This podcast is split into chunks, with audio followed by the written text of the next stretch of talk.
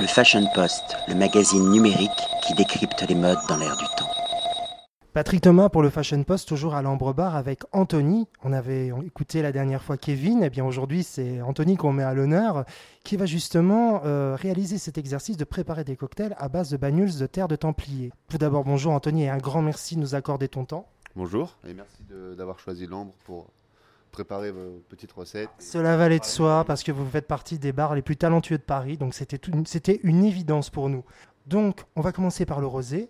Alors, dis-moi un petit peu ce que tu vas nous proposer et qu'est-ce qui t'a inspiré justement euh, pour cette recette? Bah Pour le rosé, je pense qu'on part sur un, sur un produit plutôt d'apéritif, assez frais, qui est, on va pas dire plus destiné aux femmes, mais plus destiné à, à, des, à des senteurs légères et fruitées, mais légères.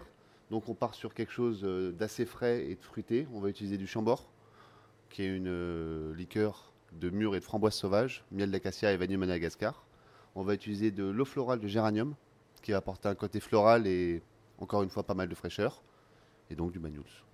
Et un citron vert. Le Fashion Post, le magazine numérique qui décrypte les modes dans l'air du temps.